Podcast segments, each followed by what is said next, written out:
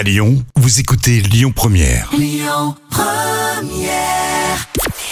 Bonjour Rémi, bonjour Jam. Comme tous les jours, on jette un œil aux audiences. Colanta est arrivé en tête hier soir. TF1 a rassemblé un peu moins de 4 millions de personnes. Ça représente 19% de part d'audience. Derrière, on retrouve France 3 avec la série Alexandra L. France 2 complète le podium avec un concert pour l'Ukraine. L'actu du jour, c'est ce dernier au revoir à Jean-Pierre Pernaud. Les obsèques de l'ancien présentateur du Trésor de TF1 vont avoir lieu ce matin.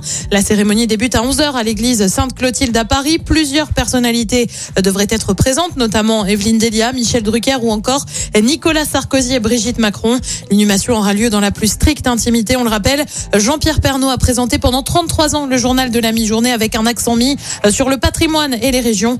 Il est décédé la semaine dernière à l'âge de 71 ans. Et puis un gros incident sur C8 hier, ça se passe dans l'émission Touche pas à mon poste. Et bah conséquence c'est simple, Cyril Hanouna a tout simplement dû rendre l'antenne et miser sur des rediffusions de l'émission en cause un problème technique. On ignore encore l'origine du fameux problème. Côté programme ce soir sur TF1, c'est Grey's Anatomy. Sur France 2, c'est aussi une série euh, Ce que Pauline ne vous dit pas. Sur France 3, c'est la 29e cérémonie des victoires de la musique, mais classique. Et puis sur M6, comme tous les mercredis, c'est Top Chef et c'est à partir de 21h10.